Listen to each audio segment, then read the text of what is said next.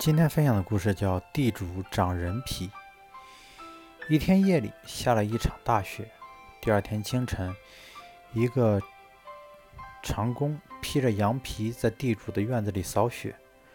地主起床后看到此种情景，趁机取笑长工：“嘿，穷小子，你身上怎么长出了兽皮？”长工笑答：“嘿，主人，您身上什么时候长出了一张人皮？”长工只置换了一个字，将兽皮换成了人皮，就将地主放出的恶语回敬的回敬了他自己，让他自找没趣，反受其辱。